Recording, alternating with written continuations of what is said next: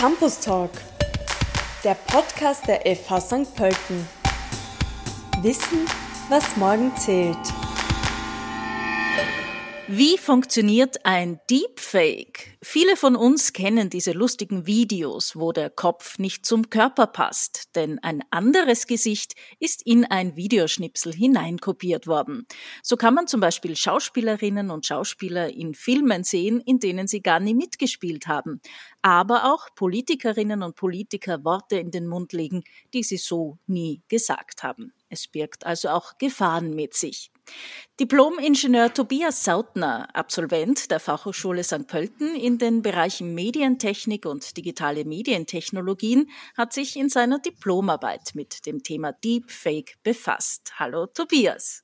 Hallo. Ich habe es laienhaft erklärt. Äh, wie erklärt der Experte, was genau ist ein Deepfake? Prinzipiell ist das schon eine sehr richtige Erklärung gewesen. Ein Deepfake ist prinzipiell einfach ein manipuliertes Video, wo das Gesicht einer Person ausgetauscht wird mit dem Gesicht einer anderen Person. Und dafür verwendet man künstliche Intelligenz. Daher leitet sich auch der Name ab. Also Deepfake, Fake steht natürlich einfach für die Fälschung. Und der Begriff Deep kommt von Deep Learning. Das ist die Technologie, die man verwendet, um diese KI zu trainieren, diesen Vorgang auszuführen. Und so kann man sich das im Grunde einfach vorstellen. Per se ist ein Deepfake eigentlich rein visuell, also man greift diesbezüglich nicht die Audiospur an. Also man ersetzt einfach das Gesicht einer Person mit einer anderen Person und lässt meistens die Original-Audiospur drunter Viele gehen aber den extra Schritt und synthetisieren Audio. Das heißt, man kann dann wirklich Personen Sachen sprechen lassen, die sie vielleicht noch nie gesprochen haben. Und zusätzlich passen die Lippenbewegungen perfekt und man hat absolut gruselige, täuschend echte Fälschungen. Wie lange gibt es das schon? Und äh, hast du vielleicht irgendwelche Beispiele im Kopf, die wir googeln können, um uns das besser vorstellen zu können? Und das erste Mal ist der Begriff 2017 aufgetaucht, und zwar auf Reddit. Dort hat ein User mit dem Namen Deepfake Videos ähm, veröffentlicht, die solche Inhalte gezeigt haben. Leider waren die ersten Deepfake rein pornografischer Natur. Also da hat dieser User berühmte Darstellerinnen aus Filmen genommen und auf pornografische Inhalte retuschiert. Zwar sind diese ersten Deepfakes sehr rudimentär gewesen, also man hat sie schnell entlarvt, Dennoch war das Interesse sehr groß und viele, viele User haben sich auf das Ganze gestürzt.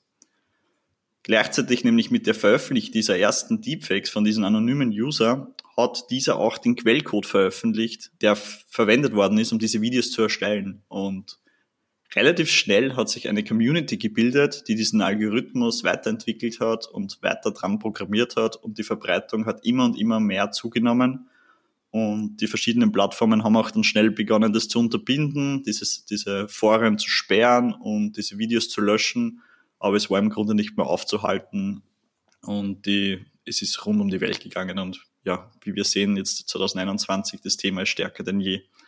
Ja, mittlerweile gibt es sehr, sehr viele ähm, coole Beispiele. Also im Grunde kann man fast meistens seine Lieblings- ähm, Schauspieler oder auch, auch, auch Politiker, Politikerinnen einfach auf YouTube suchen mit dem Begriff Deepfake und man findet mittlerweile ein Ergebnis. Aber es gibt auch sehr hochwertige und besondere Beispiele. Mir fällt da zum Beispiel gerade die aktuellen viralen Beispiele von Tom Cruise an.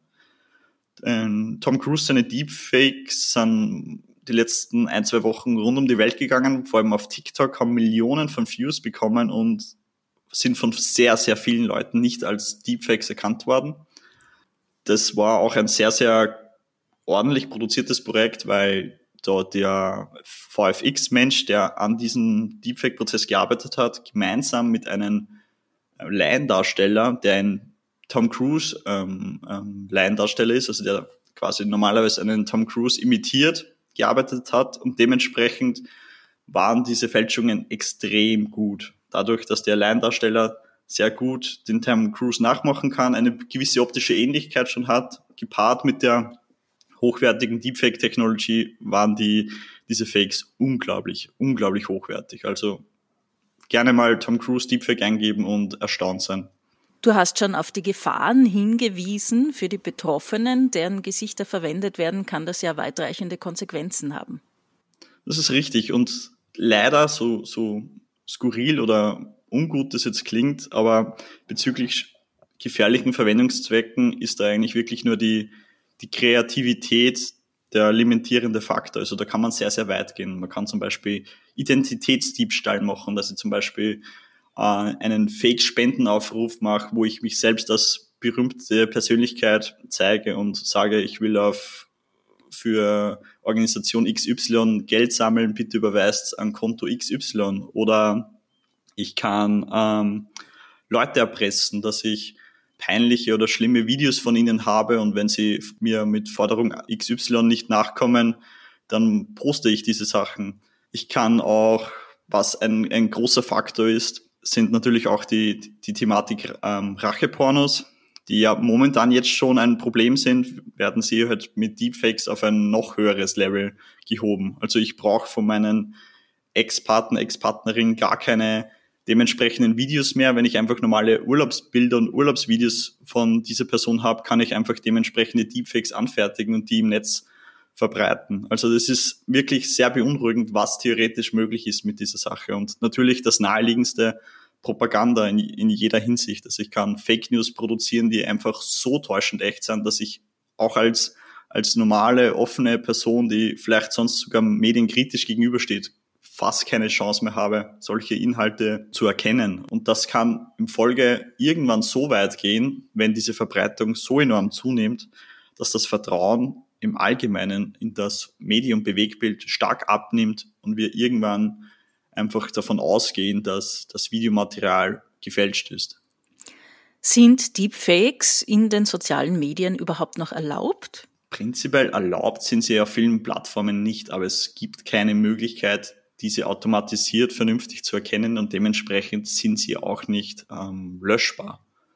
Und in vielen Bereichen ist es auch natürlich künstlerische Freiheit, wo keiner zu Schaden kommt, wo, wo ich einfach witzige Dinge ausprobiere mit dieser Technik, kann ich diese auch nicht rechtens löschen. Also du kannst eigentlich auf jeder Plattform Deepfakes ohne Probleme finden. Du hast ja im Zuge deiner Diplomarbeit Deepfakes erstellt. Wie leicht ist das und was braucht man dazu? Also in den Medien wird oft der Anschein erweckt, dass der Deepfake-Prozess einfach ein Knopfdruck ist und man hat ein hochwertiges Video. Dem ist bei Weitem nicht so.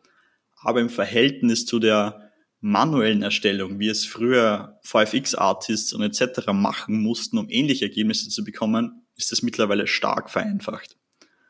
Ähm, was man dazu braucht, ist eine ordentliche Grafikkarte, wenn man es runterbricht. Also wir reden ja hier wirklich von, von hochwertigen Grafikkarten, so ab den, ab, ab 500 bis 1000 Euro. Mittlerweile dank der Grafikkartenknappheit, die wir aktuell im Jahr 2021 haben, leider fast ein bisschen mehr.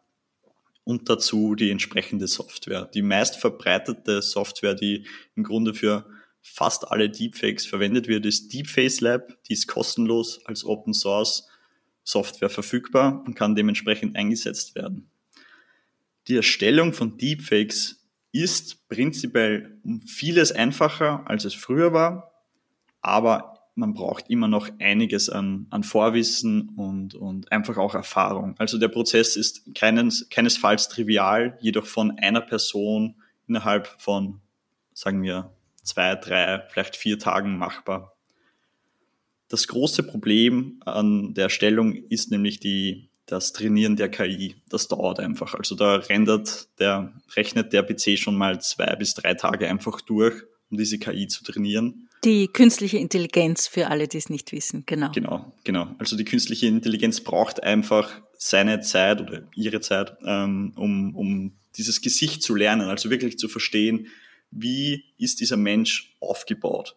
Und da beginnt man zuerst einmal rudimentär zu trainieren, wie ist die, die ungefähre Kopfform, wie schauen die Augen circa aus, etc. Also sehr rudimentär und dann justiert man die Trainingsparameter immer mehr, dass immer mehr Details gelernt werden. Also hat die Person Muttermale, wie sind die Zähne aufgebaut, wie schauen die Augen im Detail aus etc. Und dann nähert man sich immer und immer wieder einen, immer wieder, immer mehr dem Ideal an und irgendwann hat man ein Modell, das sehr, sehr hochwertig ist und dann kann man die, die letzten Schritte der Umwandlung etc. gehen.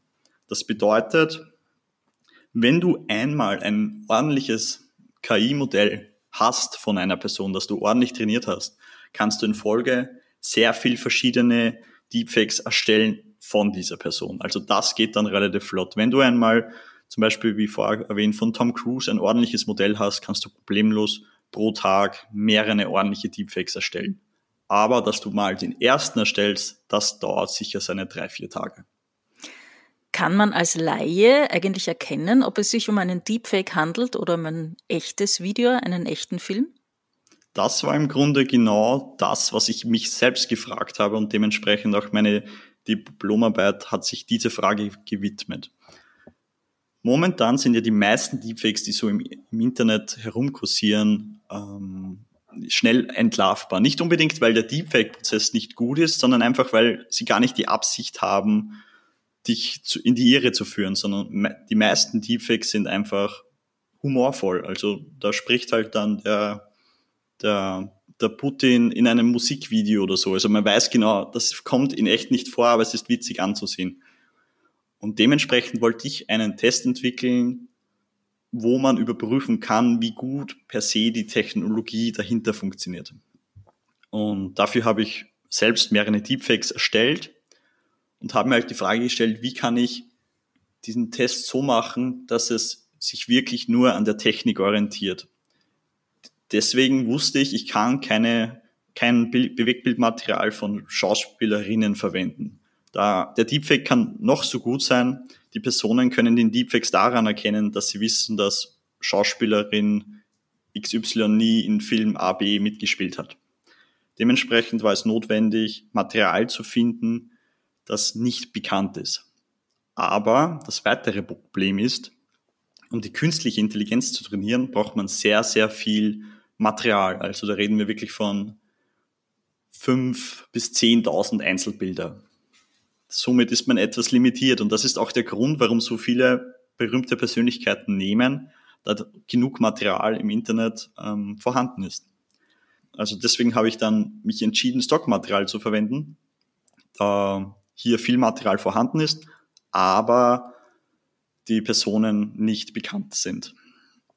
Ich habe dann drei verschiedene Deepfakes erstellt und diese Probanden und Probandinnen präsentiert.